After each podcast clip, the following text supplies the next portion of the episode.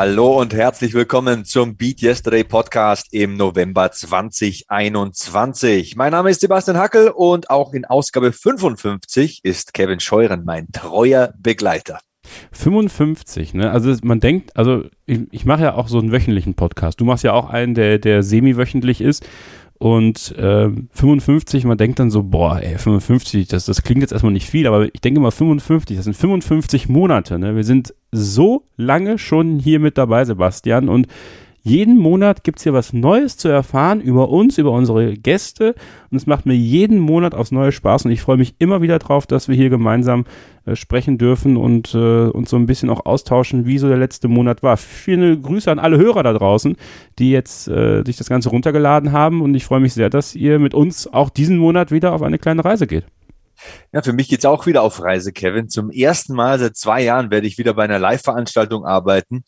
Am 27. November, da darf ich für die German MMA Championship ein Kampfsport-Event in Oberhausen live vor Ort kommentieren und ich freue mich unglaublich drauf. Ich muss echt sagen, ich bin ausgehungert.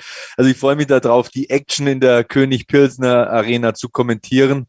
Du weißt ja, während der Pandemie, da habe ich nur aus dem Studio gearbeitet quasi. Ich habe äh, mehr Livestreams gemacht, ja, und auch viele Podcasts produziert. Hast ja auch schon gesagt vorhin. Aber jetzt nach ziemlich genau 24 Monaten wieder mal vor Ort zu sein, wieder mal eine Live-Veranstaltung zu kommentieren, das tut gut. Das tut gut. Kannst du mal den Unterschied erklären zwischen, ähm, du, du warst auch bei WrestleMania schon am Ring und hast da kommentiert und jetzt ist es MMA. Wie ist so der Unterschied für dich in der, in der Vorbereitung und das generelle Kommentieren? Also, ähm, die Leute kennen ja schon durchaus den Unterschied zwischen Wrestling und Mixed Martial Arts und der Art und Weise, wie du als Kommentator da auch arbeiten musst. Erzähl mal ein bisschen. Ja, wenn du da am Ring sitzt oder egal was das Ding halt auch ist, ähm, ist es schon mehr Energie und weniger Fakten. Ich glaube, ich ertappe mich im Studio oder beim Home-Kommentar. Teilweise war es ja auch so, dass wir remote von zu Hause aus gearbeitet haben während der Lockdowns und so weiter, dass ich mehr aufs Blatt schaue und mehr Fakten transportiere und äh, viel, viel technischer rangehe ans Geschehen. Und live übernimmt ein bisschen mehr die Rampensau. So die Emotion ist da mehr da, du, du fühlst das mehr, du spürst jeden Schlag, jede Aktion, du lässt dich von den Emotionen, von der Energie, von dem ganzen Hype, der da allgegenwärtig ist, in der Halle anstecken und ja, ich würde so, würde ich das beschreiben für den Laien. Ich kann mich, du hast angesprochen das Beispiel an WrestleMania erinnern. Äh, 2016 in Dallas, Texas, im Cowboy Stadium, da waren 100.000 Menschen. 100.000 Menschen. Also bei The Rock kennt wahrscheinlich jeder. Als The Rock rauskam, hat meine Wasserflasche auf dem Kommentatorenpult, der Blitz soll mich treffen, wenn ich lüge, die hat gezittert wirklich, als würde King Kong oder Godzilla reinkommen. Der hat wirklich so gezittert von der Energie der Menschen. Alle sind hochgesprungen, 100.000, komplett eskaliert, komplett ausgerastet, haben gebrüllt, haben am Rad gedreht. Und ich schaue so auf meine Flasche und denke mir so, heiliger Bimbam, echt, ich habe Gänsehaut, wenn ich es erzähle. Wie krass ist das, wenn 100.000 Menschen grölen und das fühlen und, und diese Energie transportieren? Und zu Hause geht die halt nicht so in dich rein. Du, du hast auch Gänsehaut, du freust dich drauf, aber ich glaube, es ist ein bisschen mehr faktisch. Es ist weniger emotional. Du hast ja, wenn du, wenn du für die WWE am Ring kommentierst, hast du ja Bildschirme vor dir. Hast du, genau. hat man überall. Also jeder Kommentator, egal für welche Sportart, hat Bildschirme vor sich. Ähm, nun ist es ja so, dass gerade beim Wrestling es ganz wichtig ist, das zu kommentieren, was die Leute auch zu Hause sehen. Das bringt genau. dir ja nichts, jetzt über den Bildschirm hinweg zu gucken ähm, und dann den Leuten zu sagen, was, was du gerade siehst, sondern du musst ja quasi eins zu eins das kommentieren, was ich gerade äh, auf dem WWE Network zum Beispiel sehe. Ja. Wie ist es denn beim MMA? Also da könnte ich mir doch vorstellen, man sieht ja hin und wieder auch mal von der UFC, John Anik und äh, Joe Rogan zum Beispiel, so diese Kamera vor sich aufgebaut. Die gucken halt nicht unbedingt immer auf den Bildschirm. Also, wie, wie hältst du es da? Oder ist es für dich als, also du hast ja sicherlich noch einen Experten dann äh, neben dir sitzen, mhm. weiß, weiß ich jetzt nicht, aber ich gehe mal davon aus, ja, dass, ähm, dass du, also dass du auch beim MMA dann eher trotzdem über den Bildschirm gehst oder schweift dein Blick dann auch direkt äh, in den Käfig rein? Also wenn du jetzt Boxen, Kickboxen, Mixed Martial Arts kommentierst, schaust du eigentlich schon auf den Bildschirm während der Runde. Wenn jetzt nach dem Sieg gefeiert wird oder wenn nach der Niederlage dann der Arzt in den Ring kommt, dann schaust du schon aufs Live-Bild, also was da wirklich passiert, ne? nicht auf deinen Bildschirm. Aber wenn du Technik analysierst, wenn du schaust, wie passt das mit der Auslage, hat er sein Distanzgefühl gefunden, da, da, da analysierst du am Bildschirm, also das Faktische, den faktischen Teil, ähm, den analytischen Teil machst du über den Bildschirm. Aber was so wieder auch Emotionen betrifft und vielleicht auch so das Feeling, ist der fertig, kann der noch, ähm, wie kommuniziert der in der Ecke, auch mal zwischendurch hochschauen, wie hart trifft ein Schlag tatsächlich. Also wie hart schlägt einer, hat einer mehr oder weniger Power, ist der andere mehr der Techniker oder so. Das machst du dann schon wieder übers Realbild. Aber so 80 Prozent findet bei mir wenigstens mal am Bildschirm statt. Also kleiner Ausflug so ins Kommentatorenwesen hier. was, hörst du ein? Das, also, sorry, wenn ich, wenn ich euch jetzt langweile damit, aber jetzt, jetzt bin ich wirklich selber interessiert. Äh, was hörst du auf dem Kopfhörer? Also was, was kriegst du als Kommentator aufs Ohr, während du live kommentierst? Oder ist da Stille und du hörst zum Beispiel, weiß ich nicht, das Publikum dann mehr? Ich kann hier eine lustige Geschichte erzählen. Ähm, ähm, normalerweise ist es der Hallen-O-Ton und mein Partner. Mich selbst kann ich regeln. Also wenn danach ein Kämpfer in Englisch oder französischer Sprache in meinem Fall ähm, interviewt wird, dann kann ich mich selber runterdrehen, damit ich mich selbst nicht höre beim Übersetzen und kann seine Stimme dann ähm, praktisch besser wahrnehmen und werde nicht noch durch meine abgelenkt und kann dann, dann meinem Dolmetscherhandwerk da quasi frönen. Ähm, aber letztes Wochenende gab es wirklich eine saulustige Situation. Das passiert alle Jahre mal beim Live-Fernsehen. Ich bin jetzt ja auch schon über zehn Jahre dabei. Ich hatte auf dem linken Ohr die drei amerikanischen Kommentatoren und auf dem rechten Ohr die zwei spanischen. und die Regie hat es nicht wegbekommen während einer oh. dreieinhalbstündigen Live-Übertragung. Die haben aus Amerika das falsche, den falschen Feed, das falsche Signal sozusagen angeliefert bekommen. Und ich hatte auf dem linken Ohr die drei Amerikaner, rechts die zwei Spanier und ich habe selbst gesprochen und die Regie hat sich die ganze Zeit zugeschaltet und hat gesagt, oh Sebastian, vielleicht kriegen wir es in 30 Minuten hin, die schicken uns ein neues Signal, so, dann kam das neue Signal, ah Sebastian, du musst so weitermachen. Ich hatte einen Schädel auf nach dieser Übertragung. Ich kann es dir nicht sagen. War dann um zwei Uhr morgens vorbei, ich bin dann off-air gegangen, aber ich konnte bis fünf Uhr nicht schlafen. Ich hatte eine Birne auf von hier nach Meppen West, ich sag's dir. Boah, krass, ey. Also ich, ich, ich merke das ja bei mir auf kleiner Ebene schon, ne? wenn ich irgendwie ein Störsignal auf dem Ohr habe, wenn wir hier Podcasts machen und so, das ist, das stört mich irgendwie total. Aber wenn man dann, wenn man dann auch noch ständig Gespräche quasi links und rechts von sich hat, wie, wie, wie hältst du denn da die Konzentration? Weil du kannst ja nicht einfach, keine Ahnung, da, da wäre ja fast sogar, es gibt ja in England diese Mikrofone, die sich gerade Motorsport-Kommentatoren äh, ähm, immer an den Mund halten. Ne? Also die sind immer sehr, die, die lassen nicht viele Störgeräusche von außen zu, die sind wirklich sehr direkt am Mund. Kann man einfach das, den, Kopfhörer absetzen und äh, dann irgendwie darüber hinweg kommentieren. Das kannst du ja nicht. Wie konzentrierst du dich denn dann? Du machst es einfach, du funktionierst einfach. Mich macht das auch nicht mehr nervös, aber das war einfach nur anstrengend. Ich muss sagen, ich habe ja schon viel erlebt bei Live-Übertragungen. Also Bildausfälle, Tonausfälle, Bild und Ton ausgefallen. Also was habe ich nicht alles beim Live-Fernsehen schon erlebt. Mir geht ja der Puls gar nicht mehr so hoch, muss ich ganz ehrlich sagen. Es ist einfach tatsächlich körperlich anstrengend. Du bist danach wirklich kaputt, wenn du so viele Dinge filtern musst und deinen Fokus behalten musst. Und ja, dann kommt über Social Media parallel das Feedback rein. Ey, man hört hier äh, sieben Stimmen. Dann haben sie tatsächlich ähm, die ähm, Spanier wegbekommen, dann war nur noch ich und die Amerikaner auf der Tonspur, dann haben sie die Amerikaner rausgefiltert, dann war nur noch ich zu hören nach einer Stunde, dann war wenigstens kein äh, negatives Social Media Feedback mehr, aber ich hatte den ganzen Kram noch zwischen den Ohren und es war halt wirklich, das war Arbeit. Ich liebe meinen Job, ich würde ihn wirklich gegen keinen eintauschen, aber das war Arbeit. Du hattest, hattest, warst du nicht auch mal bei, bei Mania in Orlando, als sogar ein Stromausfall war, kurzzeitig?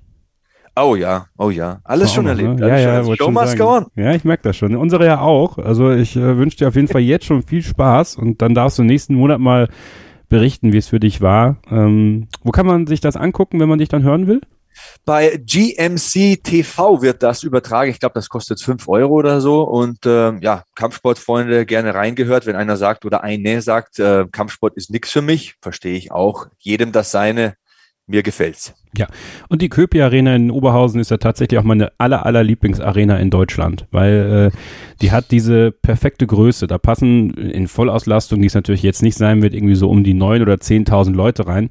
Die ist groß genug, um Stimmung zu haben und klein genug, um wirklich auch Stimmung zu machen. Also da war ich ja. häufig schon bei der WWE und äh, das ist eine tolle Halle. Ähm, ich äh, bin immer wieder froh, wenn die WWE da zum Beispiel auftritt, weil ich weiß, da kannst du halt richtig Gas geben als Fan auch und, und kriegt eine ganze Menge hin. So und äh, deswegen, ich freue mich, ich muss auch ehrlich sagen, ich freue mich auch mal wieder auf Live-Wrestling. also, es ist wirklich, ach ja, ja, könnte mal wieder losgehen, aber es dauert noch und wir haben die Geduld natürlich und äh, lassen uns auch alle bitte impfen. Ja, das möchte ich an dieser Stelle auch mal sagen. Denn nur das verhilft uns natürlich wieder dazu, auch mal wieder Live-Wrestling zu sehen, dass wir auch mal wieder gemeinsam dann äh, Spaß haben können in einer, in einer großen Halle. Und deswegen, das unterstützen wir natürlich hier auch im Podcast. Ja, ich habe heute meine Boosterimpfung geholt, Kevin. Äh, fühlst du schon was? Bist du schon, bist du schon, ist es bei dir schon, bist du schon der Hulk? Du kennst mich doch, ich bin so ein Ochse. Tatsächlich, nach der letzten Impfung habe ich fünf Kilo mehr auf der Bank gedrückt. Also wenn das ah. dieses Mal wieder so kommt, dann freue ich mich natürlich. Aber Spaß beiseite, ich bin natürlich sehr froh, dass das Impfen hier im Landkreis Passau, ich wohne ja in Niederbayern, so easy ist und so einfach geht und fühle mich da auch sehr privilegiert. Ich weiß das sehr zu schätzen. Ob man von diesem Recht Gebrauch macht, das muss natürlich jeder selbst entscheiden. Ich ja, kann nur für mich sagen, dass ich extrem glücklich darüber bin und äh, glücklich darüber bin, dass ich dieses Recht eben habe und ich habe davon Gebrauch gemacht. Also mein Hausarzt hat mich schon wie bei den ersten Impfungen angerufen, dass ja, Leute abgesagt haben und dass äh, Platz ist und ich soll doch kommen und dann bin ich runtergesprintet. Das ist irgendwie zwei Straßen von mir entfernt. Zack, Spritze rein und wieder zurück hier zum Podcast.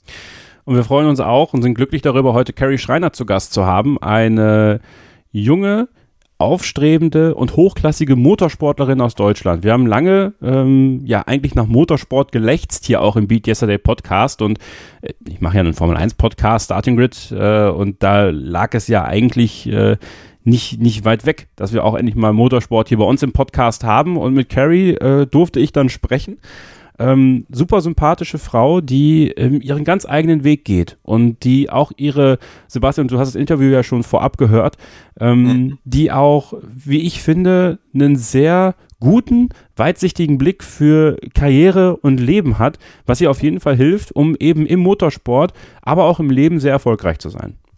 Auf jeden Fall. Also ich habe das Interview wirklich äh, mit großen Ohren gehört und äh, sie gibt ja zum Beispiel zu, dass sie sich auch zu viel zugemutet hat in einer Saison und äh, das erfordert ja auch eine gewisse Stärke. Also deswegen schon mal Kompliment von meiner Seite. Sie spricht auch über diese Diätproblematik im Motorsport, dass man leicht sein soll. Und sie sagt auch ganz deutlich, das ist Käse. Ich esse so lange, bis ich satt bin. Und das ist auch gut so. Und das sind Aussagen, die sind äh, sehr wichtig, die sind auch richtig und äh, sehr sympathisch zu hören. Du hast es ja schon gesagt. Und deswegen wollen wir gar keine weitere Zeit verlieren. Knapp eine Stunde für euch jetzt mit meiner Wenigkeit und Carrie Schreiner. Viel Spaß.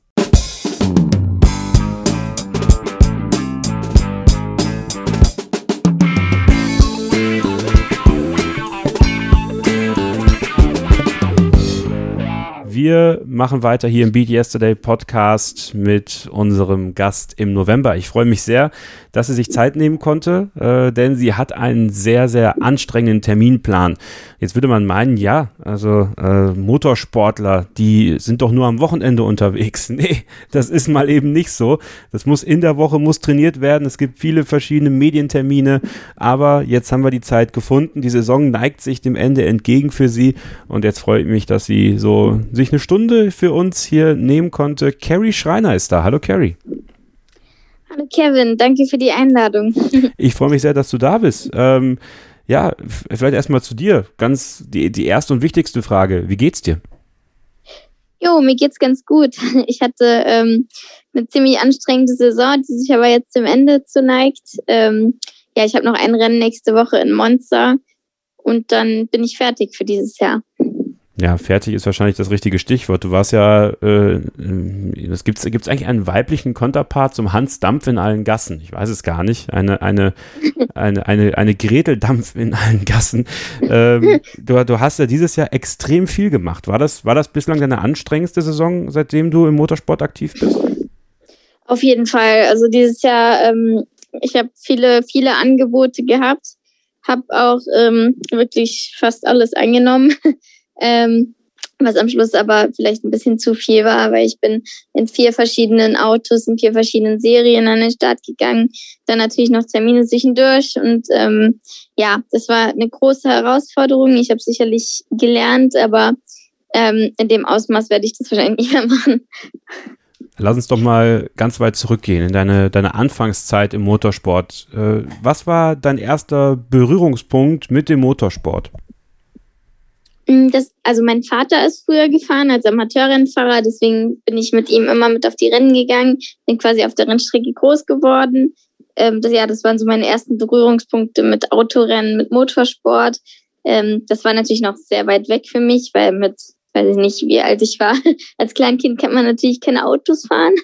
Aber dann, ähm, ja, waren wir irgendwann mal auf einer Kartbahn und das war schon sehr, sehr nah dran. Und da habe ich es ausprobiert, Kart zu fahren und habe dann kurz darauf ähm, ja mein eigenes Rennkart bekommen und habe begonnen, professionell Kartrennen zu fahren. Warst du äh, schon, schon ganz früh als Kind, als mit deinem Vater an den, an den Rennstrecken war, schon immer sehr fasziniert von, von Autos, von dem Lärm. Ähm, kannst du dich da so ein bisschen dran erinnern, wie du dich da damals gefühlt hast? Ja, vielleicht ganz am Anfang nicht so. Also ich habe eine Weile gebraucht, aber dann habe ich angefangen, dann habe ich angefangen mit allen möglichen Fahrzeugen darum zu fahren. Erst, okay, angefangen mit Fahrrad, aber dann, dann ging es los mit Elektroroller, Quad und ja, war irgendwie immer fasziniert von der Geschwindigkeit und so, so ging das so los. Hat Papa das gern gemacht, dich dann so an den Motorsport ranzuführen oder war dem das eigentlich gar nicht so recht oder, oder fand, das, fand das ganz cool, dass, dass, dass das Töchterchen gesagt hat, ja komm, also das würde ich ganz gerne machen?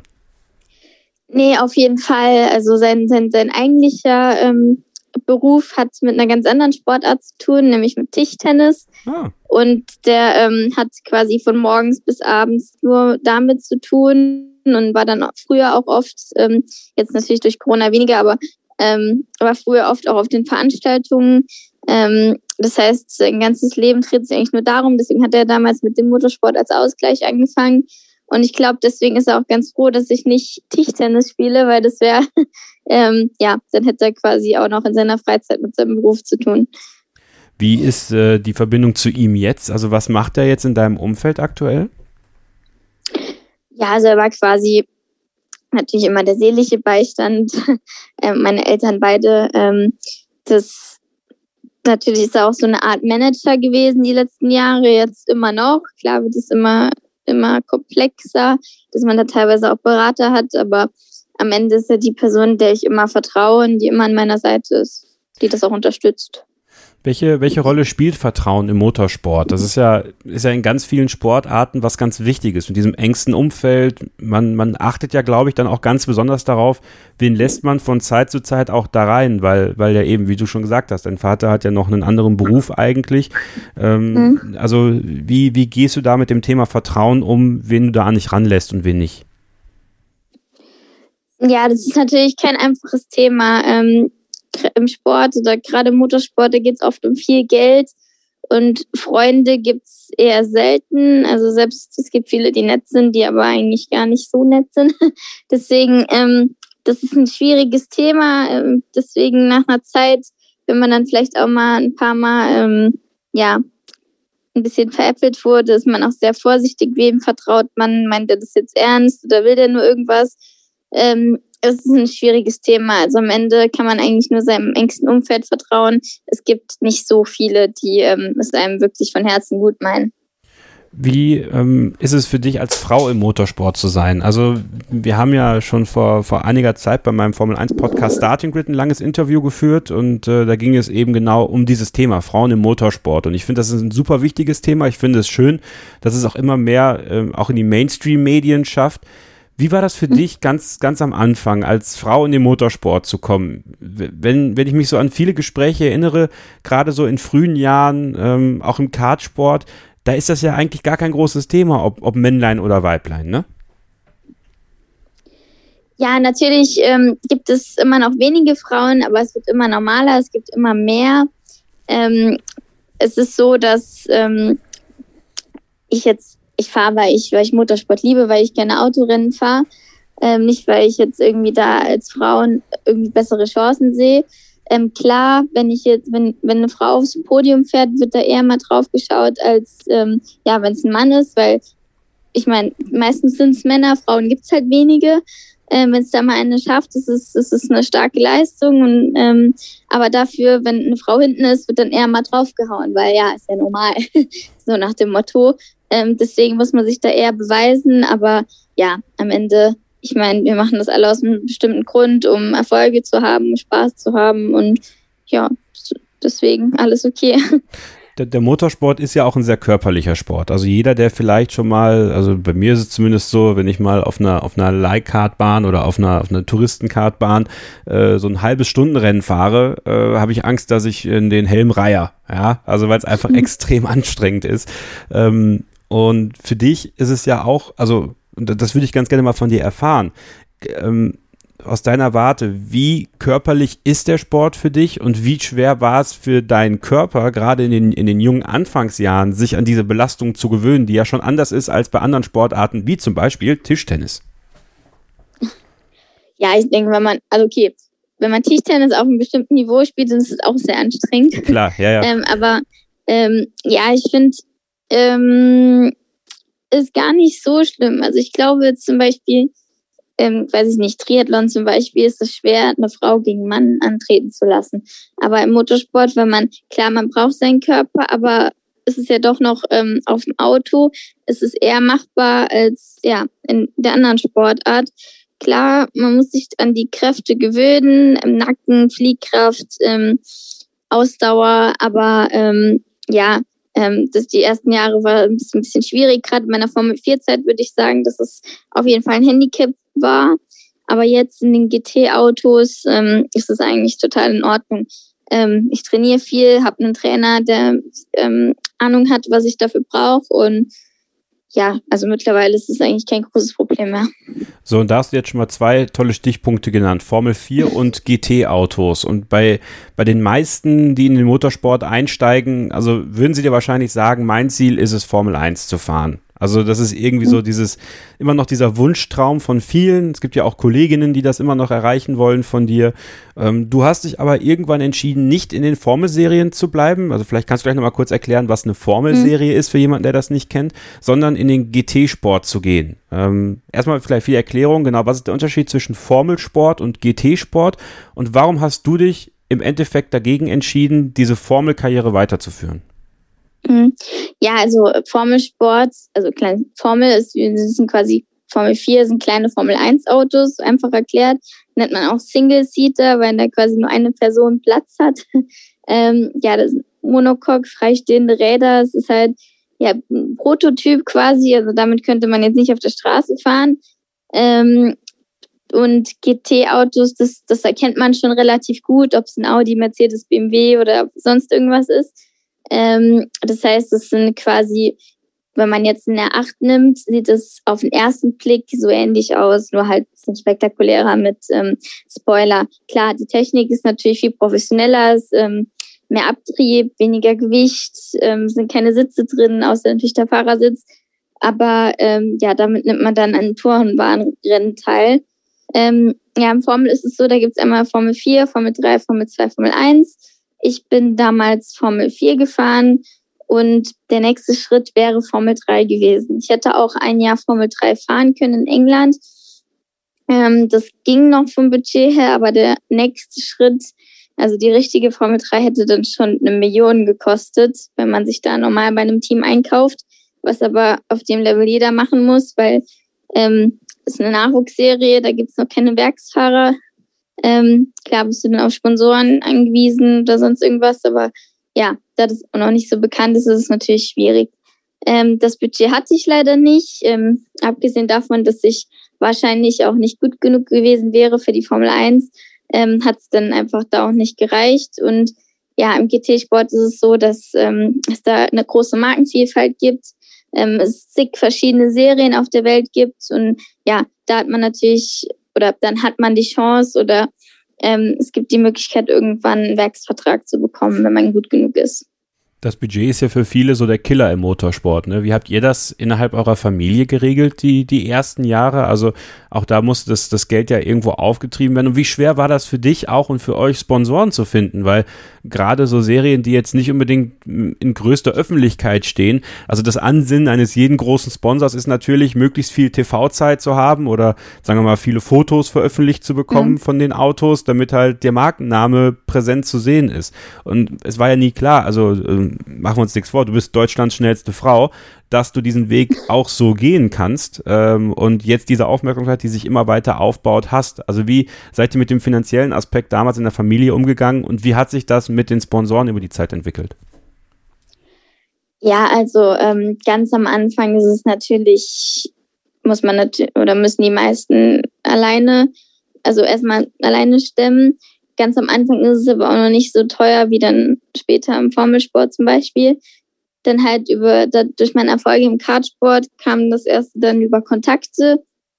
Und also ja, eigentlich erstmal selbst, dann Kontakte und dann, ähm, wenn du Glück hast, ergibt sich was über da halt dadurch, dass dein Bekanntheitsgrad steigt.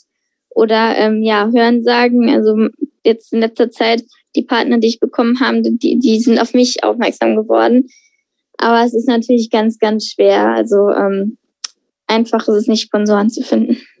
Du hast es schon richtig gesagt, sie sind auf dich aufmerksam geworden, aber aufgrund deiner Leistung, wie stolz macht dich das, dass du äh, so starke Partner und ja, zum Beispiel die Scheffler-Gruppe, ja, also es ist ein, das ist ein, genau, das ja. ist ein Riesenpartner im Motorsport, gerade für junge aufstrebende Fahrerinnen und Fahrer. Also die fördern nicht mal jeden dahergelaufenen Fahrer. Also was bedeutet das für dich auch ganz persönlich, wenn wir mal an dieses Thema Beat Yesterday denken, jeden Tag ein bisschen besser zu werden, äh, für deine ganz persönliche Entwicklung auch, die du genommen hast in den letzten Jahren? Ja, das hat mich auf jeden Fall mega stolz gemacht, ähm, als ich den, den Deal bekommen habe. Das ähm, war so, okay, krass. das ist so ein, ähm, ja, das war auf jeden Fall ein ganz, ganz toller Moment. Ähm, auch die Partnerschaft nicht nur mit Scheffler, sondern auch mit Scheffler Paravan, dass ich dann in die Entwicklung mit, äh, von dem Steer-by-Wire-System mit eingezogen wurde. Ähm, ich war die erste Frau, die auf dem System gefahren ist. Ähm, und es ist auf jeden Fall für mich eine riesengroße Ehre und es hat mich auch sehr stolz gemacht. Ähm, und aber ja, klar, das ist, das ist toll, aber es muss natürlich immer weitergehen und ähm, man guckt natürlich immer, was kann man noch besser machen oder ja, genau. Welche Autos bist du jetzt bislang so gefahren im, im GT-Bereich? Ähm, ja, bis, also ich habe angefangen auf dem Lamborghini Super Trofeo. Das ist ein Markenpokalauto von Lamborghini. Der hat ein ähm, bisschen mehr Abtrieb, äh, sorry, bisschen weniger Abtrieb als ein GT3, äh, also weniger Aero und ähm, dafür fahren die offen, mehr Leistung. Das ist nicht so einfach gewesen. Aber ähm, ja, dann GT3 natürlich, Audi habe ich angefangen und dann zwischendurch bin ich an Lamborghini GT3 getestet, den ähm, Vorgänger von dem jetzigen GT3R von Porsche. Ähm, ja, Ferrari fahre ich seit diesem Jahr ich, ich glaube, das war alles. Aber es ist doch, also, was, was, was ist das so? Ich meine, für, für unser eins wäre es äh, wär's ein Traum, mal einen Ferrari zu fahren, ja, nur im Privaten. Du fährst ihn auf der Strecke, du kannst, du kannst richtig losheizen und da um wichtige Punkte fahren.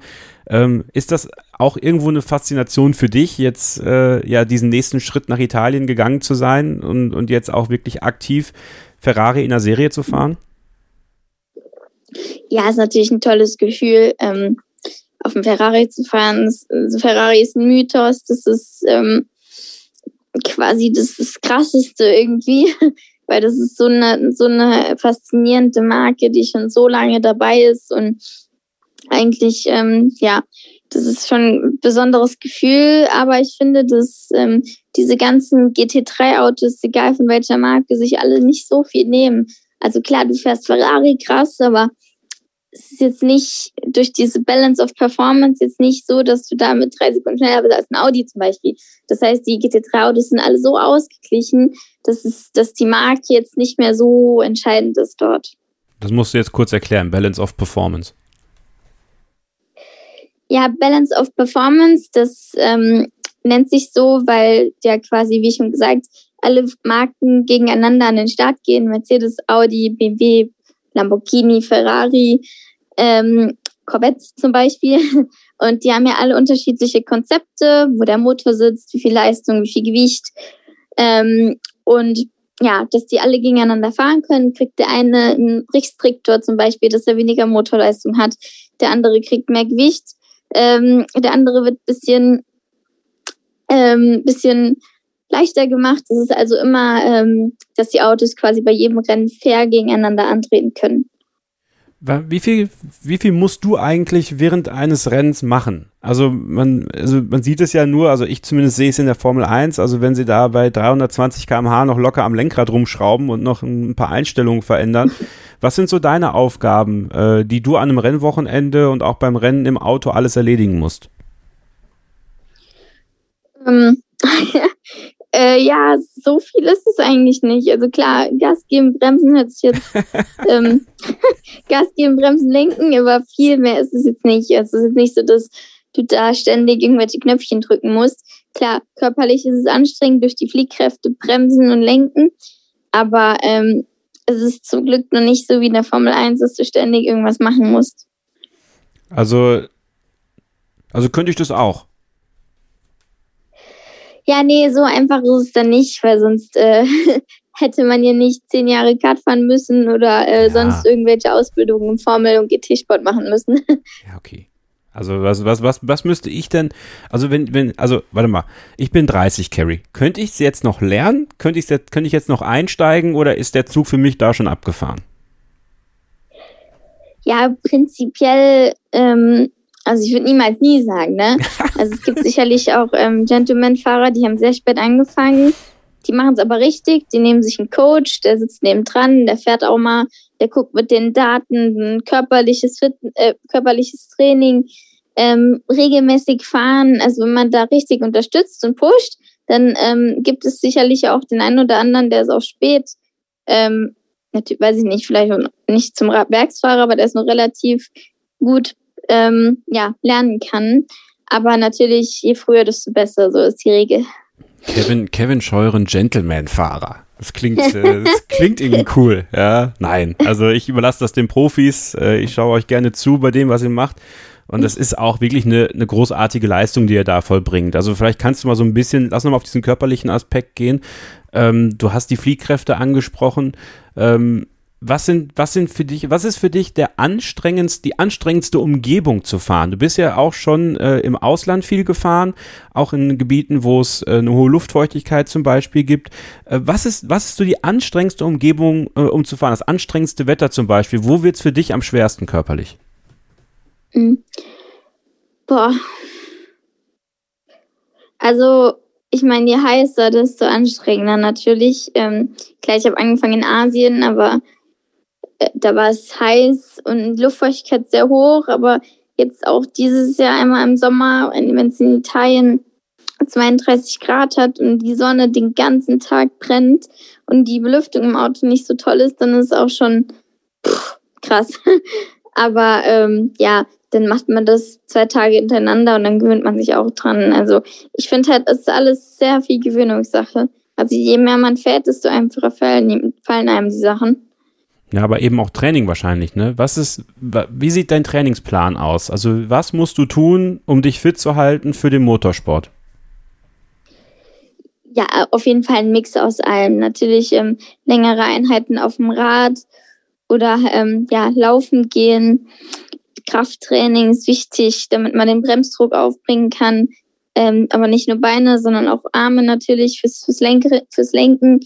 Ähm, Rumpfstabilität, also so ein, so ein, so ein guter Mix aus allem, würde ich sagen. Klar, Nacken natürlich, wobei der Nacken nicht so entscheidend ist im GT-Auto wie zum Beispiel im Formel-3-Auto, wo die Flie Fliehkräfte so brutal sind, dass äh, der Nacken fast stirbt, wenn du es nicht gewohnt bist.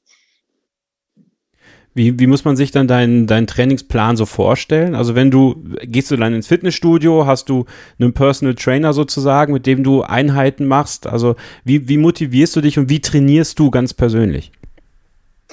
Ähm, nee, also ich habe, ich, mein, mein Fitnesstrainer sitzt in Österreich, ist ein ehemaliger Triathlet, ähm, trainiert jetzt unterschied, die unterschiedlichsten Sportler.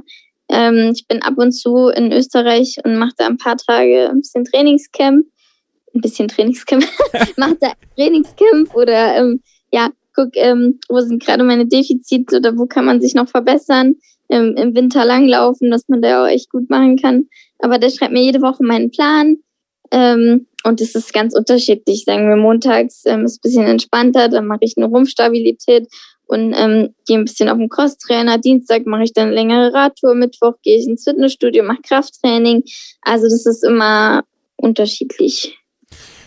Wie diszipliniert musst du bei der Ernährung sein? Das ist ja auch ein ganz wichtiger Faktor, ne? Weil du musst ja auch ein gewisses, ich weiß gar nicht, wie ist es im GT-Sport? Ist es da auch so schlimm, dass man, dass man extrem leicht sein muss, äh, weil es da dann diese, oder ist es eben durch die Balance of Performance besser geregelt für den, für den Motorsportler an sich, ähm, dass man halt nicht so wie jetzt in der Formel 1 zum Beispiel gefühlt 52 Kilo wiegen muss, äh, damit es dann trotzdem noch mit diesem, mit diesem Gewichtslimit, was das Auto dann nicht überschreiten darf, reicht.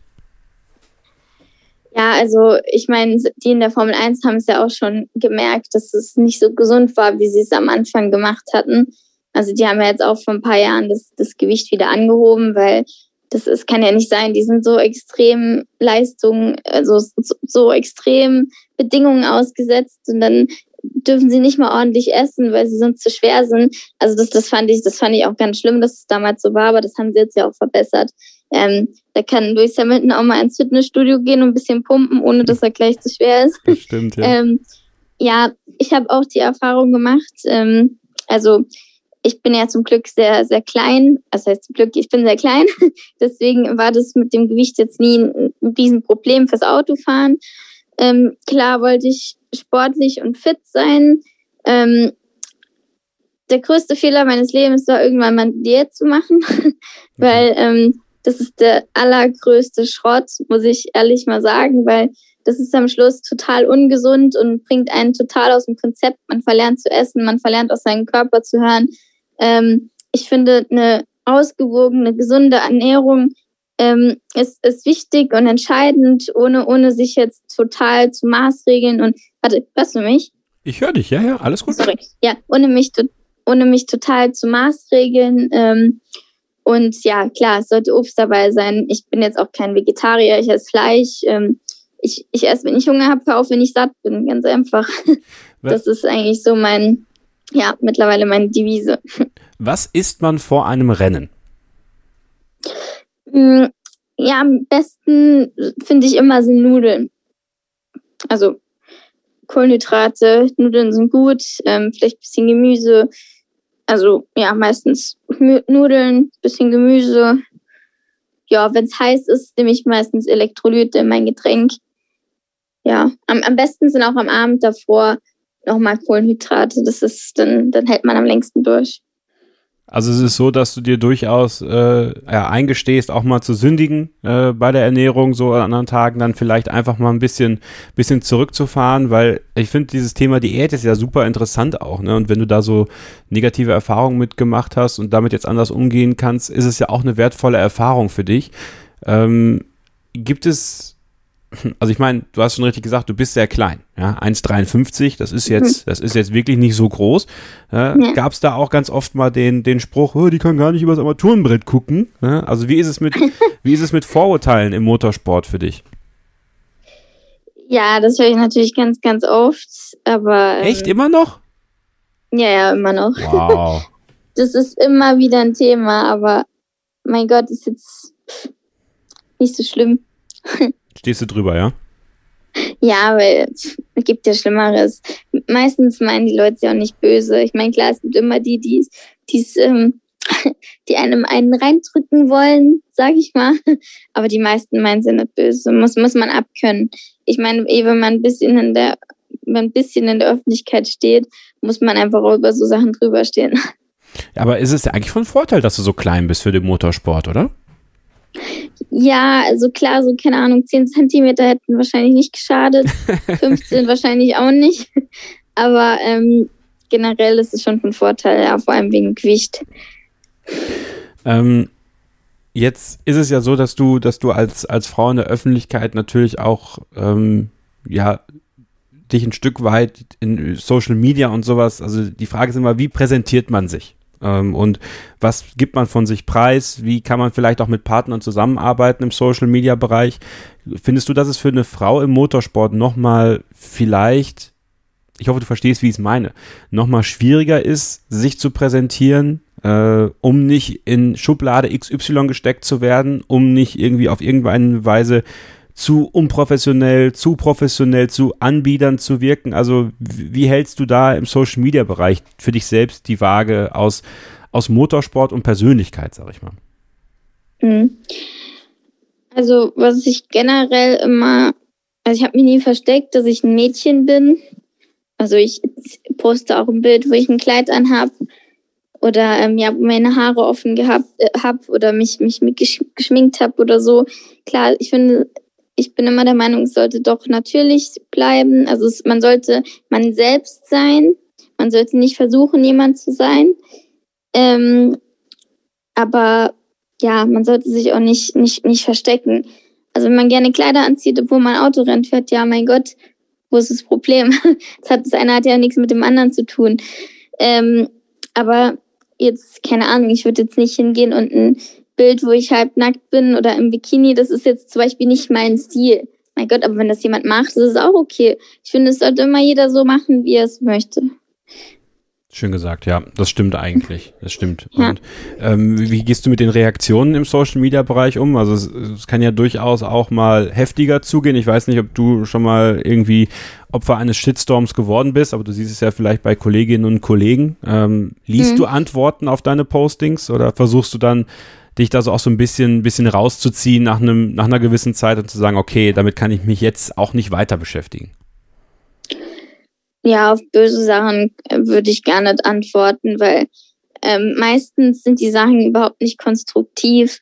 Äh, also oft ist es ja so, dass da Leute hinter ihrem PC sitzen, unzufrieden sind und einfach irgendwie im Ärger Luft machen wollen und ja, Leute angreifen, obwohl sie wahrscheinlich gar keine Ahnung von dem haben, was sie da schreiben oder was sie da sehen.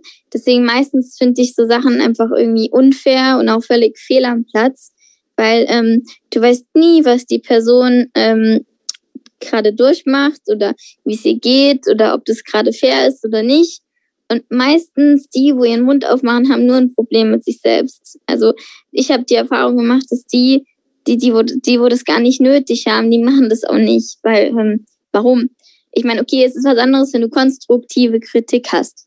Wenn du jetzt sagst, okay, ich meine, das ist ja auch dafür Social Media ja auch da, dass darum diskutiert wird, aber ich bin, ich habe die Erfahrung gemacht, dass es ganz oft einfach nur, ja, bösartig ist. Und darauf gehe ich auch gar nicht ein. Meistens lösche ich so Sachen auch. Also passiert zum Glück selten. Ähm, aber wenn es mal passiert ist, habe ich es auch gelöscht.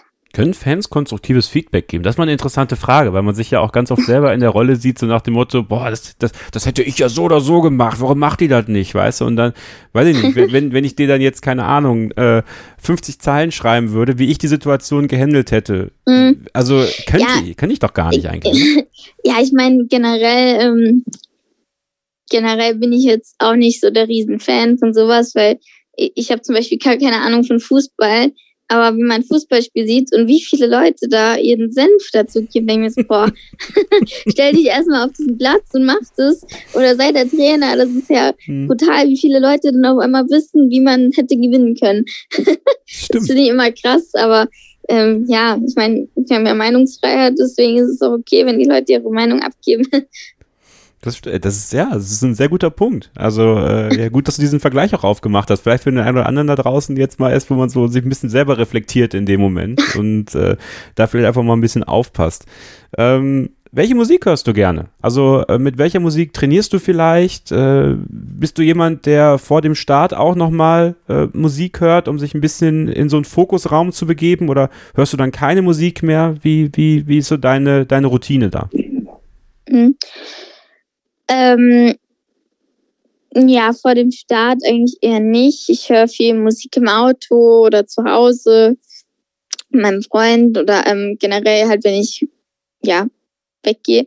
Äh, nee, aber boah, das ist ganz unterschiedlich. Ich habe ehrlich gesagt keinen richtigen Musikgeschmack. Also ich höre zum einen gerne, was gerade so im Radio läuft oder ähm, ich war öfter auf dem Elektrofestival ähm, das mag ich. Ich mag aber auch spanische Musik, ich mag Deutschrap, ich mag ähm, auch, keine Ahnung, die Beatles.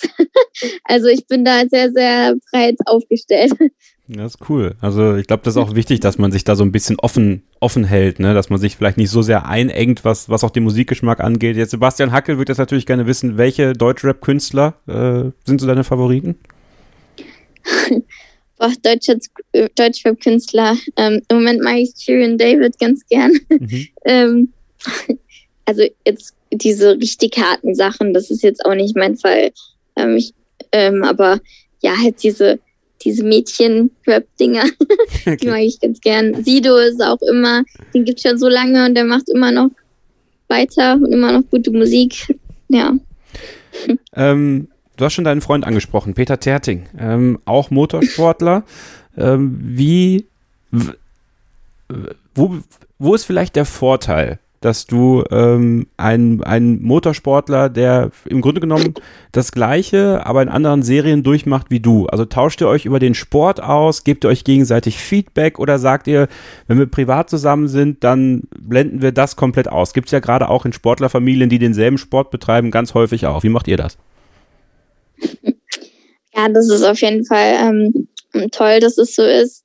Ähm, nicht nur, dass er den Sport macht, sondern dass er es auch auf so lange auf so hohem Niveau gemacht hat. Das, da, deswegen hat er auch vieles selbst durchlebt und nicht nur das Sportliche, sondern auch das Emotionale kann er oft sehr, sehr gut nachvollziehen. Ähm, und ja, das hilft auf jeden Fall, weil ähm, das ist doch gut für mich, dass ich jetzt nicht alles erklären muss. Ähm, ja, zum Beispiel, was der Unterschied ist zwischen Formel- und GT-Wagen. Ähm, das ist natürlich, wenn das jemand nicht weiß, ist es okay, aber ich bin einfach froh, dass jemand das alles gut kennt, was ich da mache. Ist es auch. Und wir, ja. Hm? Und wir reden auch privat über Motorsport, sorry. ja. Okay. Äh, ist es auch von Vorteil, dass man quasi in der Partnerschaft den gleichen Lifestyle hat? Weil ganz viele Partner könnten das ja vielleicht gar nicht verstehen, wenn, wenn du halt super viele Wochen im, äh, im Jahr weg bist, unterwegs bist und in irgendwelchen Paddocks bist und, und keine Ahnung, dass man, dass man da gegenseitig vielleicht auch ein bisschen mehr Verständnis für den anderen hat, äh, wenn, wie es vielleicht in einer anderen Partnerschaft wäre, sage ich mal. Glaubst du, das ist auch sowas, was, was dann noch mehr bindet aneinander? Ja, auf jeden Fall. Ähm, der Vorteil ist halt bei uns, dass es nicht nur der Motorsport ist, der uns verbindet, sondern dass wir auch sonst ähm, sehr viele gemeinsame, gemeinsame Interessen haben und auch privat viele Sachen machen können ähm, und eigentlich immer Spaß zusammen haben. Deswegen, ähm, ich finde, es ist einfach ein gesunder Mix. Also wenn, wenn einen jetzt nur die Sportart verbindet und man sonst eigentlich nichts gemeinsam hat, dann ist es auch schwierig. Deswegen, ähm, ja, das ist auch sehr speziell, wenn man dann so jemanden findet, wo alles passt. Das ist schön. Das freut mich, dass du, äh, dass du da den richtigen gefunden hast. Und ähm, ja. ich finde, was wir auch noch besprechen sollten, und das ist so eine große Faszination von vielen, und, und viele denken sich so, boah, das ist verrückt. 24 Stunden Rennen. So ein 24 Stunden Rennen, was wirklich durch die Nacht geht, äh, vor allem am Nürburgring. Das ist ja in Deutschland das 24-Stunden-Rennen schlechthin. Viele sagen Le Mans, aber die meisten würden tatsächlich sagen 24 am Nürburgring. Das ist vielleicht sogar noch eine Spur härter, noch eine Spur anstrengender, weil die Nordschleife eben so eine besondere Strecke ist. Und in den letzten Jahren bist du ja mit äh, Gitti Competition als reines Frauenteam auch dort unterwegs gewesen und äh, ja, hast Freud und Leid erfahren, Tragödien äh, und, und schwierige Momente, aber auch schöne Momente. Kannst du uns mal mhm. äh, in die Faszination 24-Stunden-Rennen so ein bisschen reinbringen und wie anstrengend es eigentlich wirklich ist, die ganze Nacht, natürlich in Abschnitt mit deinen Teamkolleginnen, aber eben auch durch die Nacht durchzufahren? Ähm, ja, um ehrlich zu sein, habe ich die Nacht nie erlebt. ja, das ähm, ist wirklich so, ne? ja, nee, beim ersten Mal war ähm, beim ersten Mal hatten wir einen Motorschaden, beim zweiten Mal war der Abbruch, beim, ah stimmt, beim dritten Mal war auch Abbruch wegen Nebel. Das heißt, ähm, ich habe leider das noch nicht erlebt. Und ich muss auch gestehen, ich bin mir nicht ganz sicher, ob ich in der Nacht so gut sehe. Deswegen, ähm, aber es muss nicht mal die Nacht sein. Der Nürburgring ist so extrem, auch tagsüber schon. Ähm, es war dieses Jahr, dieses Jahr wieder richtig extrem, weil ähm, es, es war also klar, es wird oft nass, aber dann war es eigentlich trocken, aber dann hat es so leicht geregnet, das hat man gar nicht gesehen, aber ähm, in manchen Kurven war es dann auf einmal total rutschig und man, man wusste es nicht und dann äh, eigentlich ist die Strecke trocken, aber die nächste Kurve kann schon wieder so rutschig sein und es war es war wirklich wirklich schwierig dieses Jahr und das ist am Nürburgring ganz ganz oft so und natürlich wenn das dann um zwei Uhr nachts passiert ist natürlich auch schwierig aber ähm, ja ich finde ähm, das Rennen trotzdem was ganz Besonderes und ich bin froh, dass ich da schon dreimal teilgenommen habe. Sollte man aber trotzdem dann mal überlegen, sich vielleicht einen anderen Termin zu suchen, weil, also ähm, gut, Eifelwetter ist immer schwierig einzuschätzen, ne? genau. Aber das dieses oder, oder, vergangenes Jahr oder dieses Jahr ja vielmehr, äh, war es ja schon ein bisschen, bisschen sehr bitter. Ja, das stimmt. Oder würdest du sagen, an der Tradition sollte man festhalten, zu sagen, okay, müssen wir halt in, in den sauren Apfel beißen und dann, dann äh, eventuell wieder Nebel nächstes Jahr in Kauf nehmen, wenn es dann wieder losgeht? Ja, ich würde es vielleicht ein bisschen später probieren. Also ich glaube, es war im Mai, ich weiß nicht, ja. dass wir vielleicht, keine Ahnung, Anfang August oder Ende Juli mal probieren. Ja. Aber ich weiß es nicht, ich bin jetzt auch kein Wetterexperte. ja, aber äh, mal gucken, vielleicht können wir dann nächstes Jahr mal drüber sprechen, wie es dann für dich ist, wirklich äh, eine ganze Nacht auch mal mitzumachen. Ähm, wie besonders ist es für dich denn, Teil eines kompletten Frauenteams zu sein? Das ist ja eine ganz besondere Geschichte, die du da auch mitschreibst, maßgeblich. Und damit möchte ich zum Punkt so Förderung von Frauen im Motorsport kommen. Und da geht es nicht nur um Fahrerinnen, sondern auch um Ingenieurinnen, um Mechanikerinnen, um das ganze Team drumherum. Ähm, welchen Stellenwert hat da die Arbeit mit Gitti Competition für dich? Hm. Äh, ja, das war, ich war ganz am Anfang schon dabei bei dem Projekt. Ähm, am Anfang war ich noch skeptisch, weil das sowas hat es noch nie gegeben und dazu, oh, ähm, mal gucken, ob das alles so klappt. Aber ähm, also der Teamchef, der Thorsten Willems mit seiner Frau Nicole, die das dann ähm, mitgemacht hat, äh, ja, die haben das also ja, die haben das Konzept vorgestellt, haben es angepackt und umgesetzt. Und es hat wirklich ähm, ziemlich gut funktioniert. Klar, ähm, viele sind ganz neu im Motorsport gewesen. Ähm, am Anfang war das natürlich alles noch sehr, ähm, ja, bisschen wuselig. ähm, aber es, es, wurde immer besser und jetzt ähm, habe ich das Gefühl, das Team wird immer professioneller. Ähm, das, wir haben teilweise ähm, wirklich gelernte Kfz-Mechanikerinnen dabei oder viele kommen aus der Formula Student ähm, und die haben wirklich einen Plan und sind extrem fleißig und es wird immer besser und ja, ich bin sehr stolz, ein Teil davon zu sein. Und GT ist, ist natürlich unser, unser Hauptsponsor und die haben das extrem unterstützt und ohne die wäre das natürlich nicht möglich gewesen. Was kann vielleicht noch mehr getan werden, um Frauen an den Motorsport ranzuführen? Und, und wie gesagt, da meine ich nicht nur Fahrerinnen mit. Ich meine, die Plätze sind halt irgendwo rar, aber gerade so der, das Rückgrat des Teams, wo, wo so viele, viele tolle Menschen auch mitarbeiten, da hat man auch das Gefühl, da könnten auch noch mehr Frauen dabei sein. Also, was ist so, ja. was ist vielleicht so ein Wunsch von dir oder was könnte man tun, um das noch ein bisschen besser zu gestalten? Ja, das sind, ähm, das sind Freundschaften entstanden. Das ist, da haben alle die gleichen Interessen und ohne das Team geht nichts. Also der Fahrer kann nicht alleine fahren. Ähm, ich finde, da gibt es ja schon einige Initiativen wie Vier Girls on Track, ähm, äh, Cut, doch Girls on Track, ja, so heißt es, ähm, die ähm, ja langsam an den Motorsport herangeführt werden. Da gab es auch der To Be Different früher, wo nicht nur die Fahrerinnen, sondern ja, wie du schon sagst, auch die drumherum ähm, rangeführt wurden. Es wurde aufgezeigt, was für Möglichkeiten hat man, welche ähm, Berufe kann man lernen, wie kommt man zu einem Team. Ähm, also ja, da könnte man halt verschiedene Infoveranstaltungen noch machen, zum Beispiel. Das wäre jetzt meine Idee. Also vielleicht habt ihr auch noch Ideen, vielleicht habt ihr auch Interesse, äh, mal irgendwie mitzuarbeiten, mitzutun oder, oder ihr kennt jemanden, äh, eine Schwester, eine Freundin, äh, die sich dafür interessiert, dann kann man sicherlich auch mal irgendwie einen Kontakt legen, äh, auch zu, zu GT Competition vielleicht. Also da werden wir äh, die Informationen auf jeden Fall in die Show Notes packen. Ähm, und dann vielleicht nochmal zu dir. Ähm, ein etwas, was du jetzt gestartet hast, und ich finde, das ist auch äh, etwas, wo man sieht, wo sich deine, deine Fanbase hinentwickelt hat. Du hast äh, ja so eine, so eine, so eine, so eine Clothing-Line aufgelegt. Ne? Also du machst jetzt auch äh, Fanartikel, aber eben selbst. Wie kam es dazu? Und, und wie wichtig ist sowas auch, äh, ja, vielleicht auch als, als kleines Standbein nebenbei vielleicht zu was zu haben, wo, wo du auch siehst, also wenn jetzt jemand an der Strecke ist und, und du siehst, er trägt dein Shirt, ja, was er von dir gekauft mhm. hat und, und was du designt hast mit, ähm, ja, das macht dich doch sicherlich auch total stolz. Ja, das ist auf jeden Fall richtig cool. Ich habe ähm, die ersten Jahre im Auto habe ich T-Shirts verschenkt. Jetzt habe ich seit letztem Jahr meinen ersten Online-Shop erst nur rein Motorsportsachen, ähm, also normale Fanshirts, auch in einem Sportmaterial. Jetzt aber habe ich seit ein paar Monaten mit eine Partnerschaft mit Cotton Concept. Das sind ähm, ja, das, das sind schon richtig normale Klamotten, die man auch ähm, ins Restaurant anziehen kann, zum Beispiel, wo ich ähm, Pullis, Hoodies und Shirts habe, ähm, wo, wo entweder groß oder dezent mein, mein Logo drauf ist. Und ja, das ist auf jeden Fall ganz gut angelaufen und ich habe auch schon ein paar auf der Rennstrecke damit gesehen und es gibt mir auf jeden Fall ein schönes Gefühl, ja. Muss aber trotzdem mal fragen, warum acht? ja, acht ist meine absolute Glückszahl. Also es hat irgendwann mal angefangen, ähm, also eigentlich ist es eine chinesische Glückszahl. Meine Mutter hat mal damit begonnen und dann habe ich im Kart mal einfach so die Nummer acht genommen und habe dann meine ersten Meisterschaften gewonnen.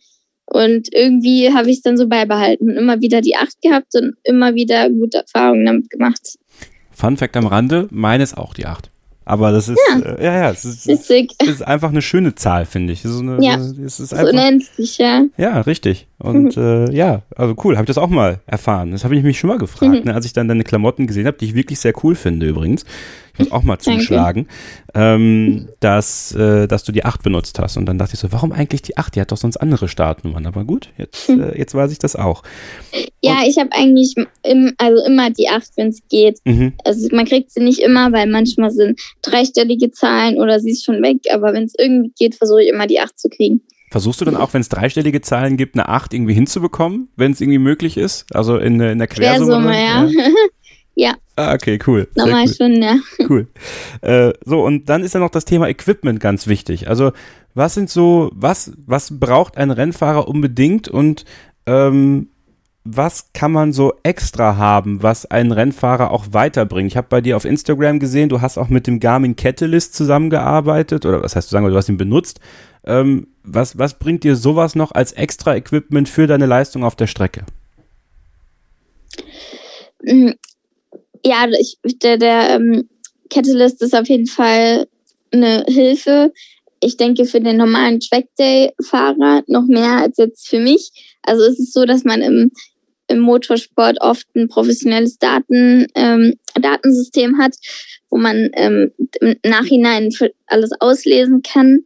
Ähm, das hat man natürlich nicht immer dabei. Deswegen gerade im Zweicup zum Beispiel, wo ich dieses Jahr gefahren bin, ähm, waren ganz viele Fahrer. Es gab aber nur einen Ingenieur. Und so konnte man direkt nach dem Fahren das Ding, also das fährt immer mit.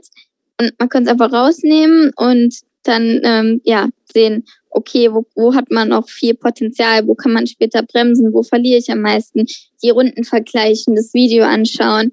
Ähm, das hat auf jeden Fall extrem geholfen. Ich finde, das ist so ein gutes Tool, ähm, um sich als Fahrer weiterzuentwickeln.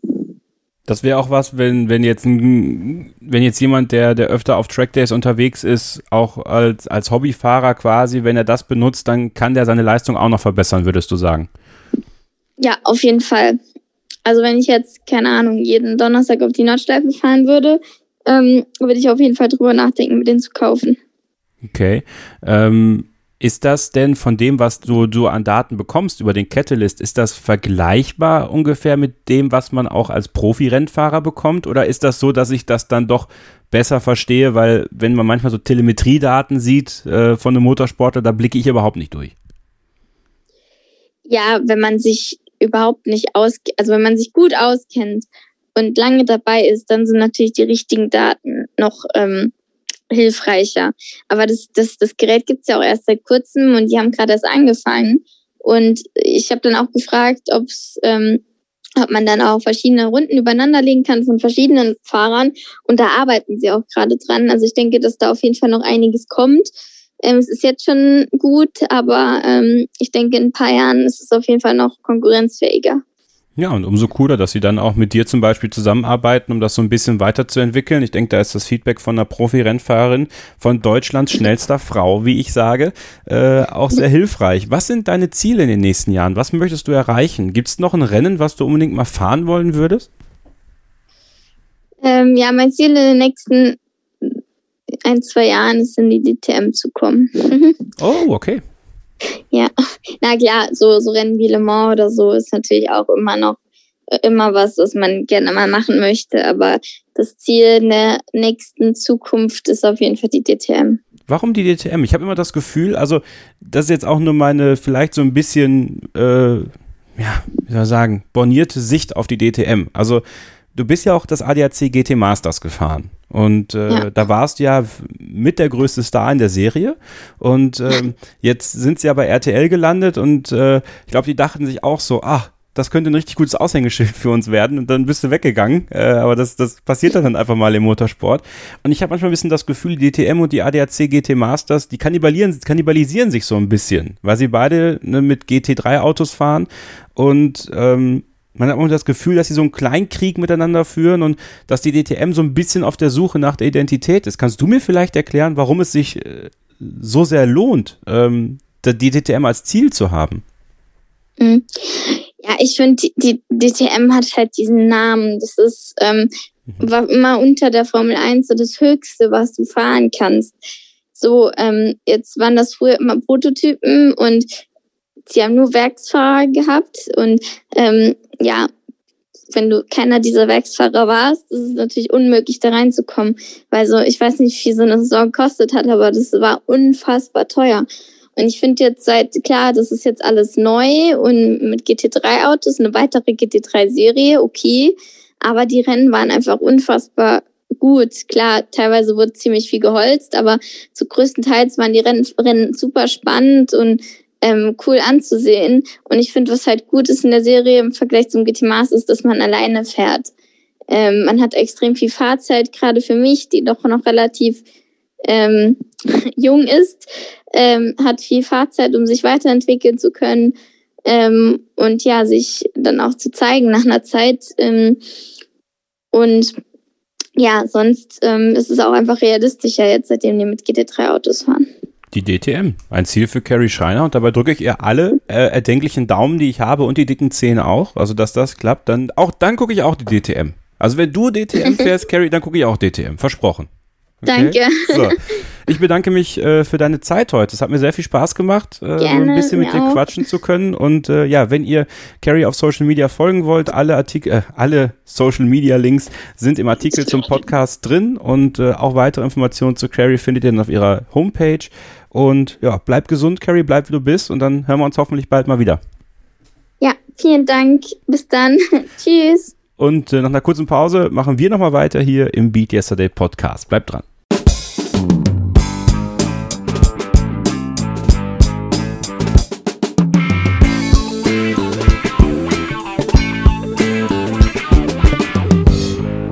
Ja, da hat man sie wieder rausgehört. Kevins Leidenschaft zum Motorsport. Klasse Interview mit Carrie Schreiner. Kompliment, mein Lieber. Das ist ein äh, sympathischer Gast gewesen. Ja, vielen lieben Dank. Ich hoffe, euch hat es auch da draußen gefallen. Ich, ich, finde halt bei, bei Carrie ist es sehr schön, dass, ähm, dass man merkt, wenn sie einem vertraut und wenn, wenn sie weiß, jetzt man, man will ihr nichts Böses, sondern man möchte einfach ein bisschen was erfahren, einfach ein bisschen quatschen. Ich durfte sie auch vor einiger Zeit schon mal bei Starting Grid äh, begrüßen. Da habe ich eine Serie Women in Motorsports gemacht und da war sie mein, mein erster Gast und da fand ich sie schon ultra sympathisch. Und es ist noch so viel mehr passiert und deswegen war es so schön, nochmal mit ihr irgendwie zu sprechen und äh, so ein bisschen abzuklopfen, wie es ihr gerade geht. Und ja, ich wünsche ihr nur das Beste. Ich hoffe, dass sie, dass sie ihre mentale und physische Gesundheit beibehält und dann nächste Saison wieder richtig angreifen kann, weil jetzt gerade ist einfach mal Pause und es hat sie sich verdient. Aber, äh, Sebastian, für uns ist natürlich keine Pause. Wir sind im Dezember auch nochmal für unsere HörerInnen da und da freue ich mich jetzt schon sehr drauf. Aber ähm, ich freue mich auch, dass äh, bei dir jede Menge los ist und ähm, sehr viel Interessantes, was auch mal so über den, den puren Job des Kommentators hinausgeht. ja, absolut, Kevin. Du hast natürlich recht. Also bald ist, das, das darf man gar nicht laut sagen, bald ist wieder Zeit für den Jahresrückblick im Dezember. Wir sind auch nächstes Jahr, keine Angst, wieder für euch da. Und äh, im Zuge dessen vielleicht noch gerne eine Fünf-Sterne-Bewertung bei Apple Podcasts abgeben, so als Jahresendgeschenk, als Weihnachtsgeschenk für uns. Das hilft uns, um ein bisschen mehr Reichweite zu generieren. Und wenn ihr mit uns in Kontakt treten wollt, wir sind Ad Sebastian Hackel, also das ist meine Wenigkeit. Meine Wenigkeit sind eigentlich immer nur Leute, die sich sehr wichtig nehmen. Tue ich nicht, aber ich bin Erd Sebastian Hackel und du bist Kevin unterstrich Scheuren auf Twitter. Mich gerne auch über Instagram kontaktieren über denselben Handle und ja, alles was du sagst ist richtig, Kevin, wie immer. Also momentan arbeite ich tatsächlich an einer Doku. Ähm, ich redigiere die Bücher, ich schreibe da die Untertitel, also die Ausbildung zum Fremdsprachenkorrespondenten, die war schon nicht ganz sinnlos. Also Mama wird sich freuen. Was für eine Doku? Das darf ich noch nicht verraten. Ach komm. Scheiß doch mal, so. scheiß doch mal auf die NDA. Ich schreib's dir über, ich schreib's dir über die, über den Chat hier. okay, ich verrat's, ich verrat's dann niemandem. Genau, sehr, sehr gut. ja, äh, aber wirklich ähm, nochmal zurück zum Interview. Ähm, Carrie war beeindruckend. Also wir haben ja mal erfahren, den Einstieg fand ich ja super spannend, super äh, sympathisch, dass äh, Motorsportler also auch unter der Woche arbeiten. Wer hätte das gedacht? Ähm, aber zum Ernst der Sache, sie hat eine anstrengende Saison hinter sich und ähm, sie hatte viele Angebote. Sie hat auch gesagt, sie hat alles angenommen, vier verschiedene Serien gefahren und ich finde es schön, dass sie da ganz ehrlich zugibt, dass sie sich zu viel zugemutet hat. Also wenn man zugibt, dass es zu viel war, dann erfordert das auch eine gewisse Stärke. Deswegen finde ich das stark, dass sie das für sich erkannt hat und auch offen damit umgeht. Ja, und was ich auch immer wichtig finde, ist, dass man hier im Podcast auch Themen und Gäste hat, äh, die man auch auf sein eigenes Leben ummünzen kann. Und bei mir war es ja auch schon mal so, ähm, ich hatte ja noch viel mehr Podcasts und dann nebenbei halt noch eine Ausbildung oder, oder wenn du einen Hauptberuf hast, dann musst du halt irgendwann auch mal wissen, okay, jetzt, jetzt reicht's dann, ne? Weil irgendwann ist der Akku leer, ähm, man kommt ins Überlegen, man schläft nicht richtig gut und da muss man sich halt auch von Sachen einfach mal irgendwie lösen und, und sich dann eine Entscheidung fällen, okay, darauf möchte ich mich jetzt konzentrieren.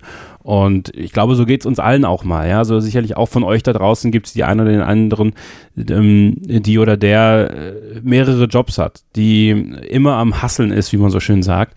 Und der Körper gibt uns aber auch immer Signale. Ne? Also das können Kopfschmerzen sein, es kann Schwindel sein, das können Bauchschmerzen sein, das können Verdauungsprobleme sein. Und äh, auf diese Signale dann auch zu hören, ähm, bevor es zu spät ist, ja, und bevor man irgendwie in einen Burnout rutscht oder äh, in Depressionen rutscht, ähm, äh, lieber diesen Schritt zurückzugehen und, und wirklich achtsam, und das ist auch wirklich ein wichtiges Thema, ähm, was ich auch 2022 hier im Podcast noch ein bisschen forcieren möchte, diese Achtsamkeit und ähm, dann auch wirklich zu sagen, okay, es reicht jetzt gerade, ich muss jetzt einfach mal diesen Schritt zurück machen und, und mich auf etwas konzentrieren, auch wenn ich da vielleicht äh, Job zwei oder drei ein bisschen hinten überkippen lassen muss, ähm, ist das ganz wichtig und deswegen finde ich es immer toll, wenn ProfisportlerInnen so wie äh, Carrie Schreiner dann auch vorangehen und das auch offen zugeben, weil ich glaube, gerade ProfisportlerInnen haben eben diese Möglichkeit, äh, mit dem, was sie sagen, viele Menschen zu erreichen und sehr viel Verbindung zu schaffen. Und du bist ja auch jemand, Sebastian, der tanzt auf so vielen Hochzeiten, ja. Also wir lachen immer so ein bisschen drüber, aber auch du hast schon des Öfteren bemerkt, auch in diesem Jahr und auch im letzten Jahr, es waren natürlich auch zwei sehr anstrengende Jahre, trotz allem. Auf jeden Fall. Ähm, dass auch du mal irgendwann, also ich erinnere mich noch daran, dass wir mal telefoniert hatten und da warst du, warst du auch sehr abgespannt. Ne? Und dann hast du auch, das war kurz bevor du dann mal eine Pause gemacht hast und du dann, das, als ich dann gemerkt habe, dass du, als du mal zwei Wochen dich mal rausgenommen hast, dann wieder, dann hast du mich auch wieder angerufen und dann warst du ganz anders. Und du, man hat wirklich gemerkt, okay, auch bei uns allen gehen die Akkus irgendwann leer. Und auch bei dir war das dann halt der Fall. Bei mir war das der Fall. Es, es passiert halt bei uns allen. 100 Pro, 100 Pro. Und ich werde auch zu Weihnachten wieder mal ein bisschen die Bremse ziehen. Ist wichtig für die Familie, für mich auch, auch für die Kreativität, dann wieder mit vollen Akkus, wie du sagst, an die Dinge ranzugehen. Und es gibt halt diesen Point of Diminishing Returns, glaube ich, heißt das im Englischen, wo du halt mehr und mehr und mehr investierst, aber nicht mehr mehr rausbekommst, weil du dich halt selbst kannibalisierst und äh, deine Aufwendungen und deine ganzen äh, Energien irgendwo versanden. Und ähm, ja, wichtig, wichtig, was du sagst, auf jeden Fall. Ähm, auch das Thema ähm, Frauen im Motorsport finde ich gut, ähm, war mir so gar nicht bewusst. Vielleicht muss ich da mal wieder reinhören in deinen Podcast.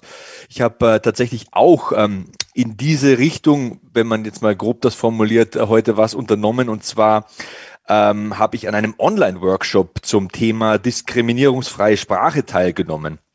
Und Hintergrund ist ganz einfach, bei den Kampfsportübertragungen, äh, die ich begleite, da haben die Kämpfe mit weiblicher Beteiligung mittlerweile eine extrem hohe Qualität. Und äh, diesen Leistungen will ich natürlich auch gerecht werden als Kommentator.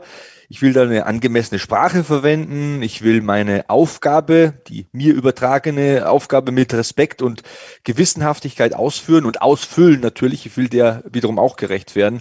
Und ähm, mir ist auch in den vergangenen Sendungen aufgefallen und ähm, wirklich so vor Augen gekommen, wie groß die kulturelle Vielfalt, vor allem bei Athleten, jetzt egal ob männlich oder weiblich, ähm, auf Weltklasse-Niveau ist. Und ich will da keinen Zuschauer und keine Zuschauerin aufgrund der Herkunft ausgrenzen oder gar ärgern mit irgendwelchen unbedachten Äußerungen.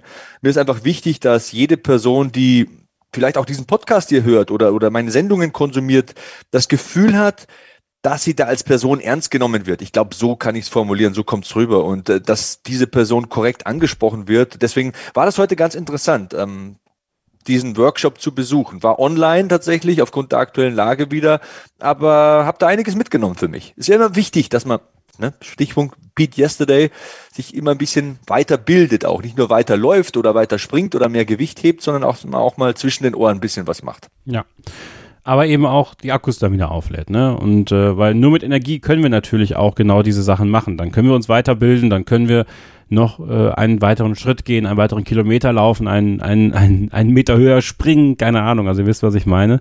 Und ähm, nee, ich finde das gut, dass du da auch äh, ja immer offen bist auch. Und ich finde, das ist auch ganz wichtig, ne? diese Offenheit zu haben, immer neue Sachen zu lernen und auch neue Blickwinkel zu generieren für sich selber, um nicht zu rosten. Ne? Denn wer ja. rastet, der rostet. Und das, äh, das wollen wir alle nicht. Ja, und dann überholt dich halt das Leben auch. Sprache verändert sich eben. Also über manche Spezifikationen kann man jetzt natürlich diskutieren, aber Sprache verändert sich de facto. Das war immer so, das wird immer so bleiben, egal ob das manchen gefällt oder nicht. Und ja, mir sind da wirklich ein paar Dinge hängen geblieben heute. Also warum heißt es bei manchen immer noch Frauennationalmannschaft? Also das ist ja eher das Team der Frauen, wenn man es jetzt mal vom wörtlichen her betrachtet.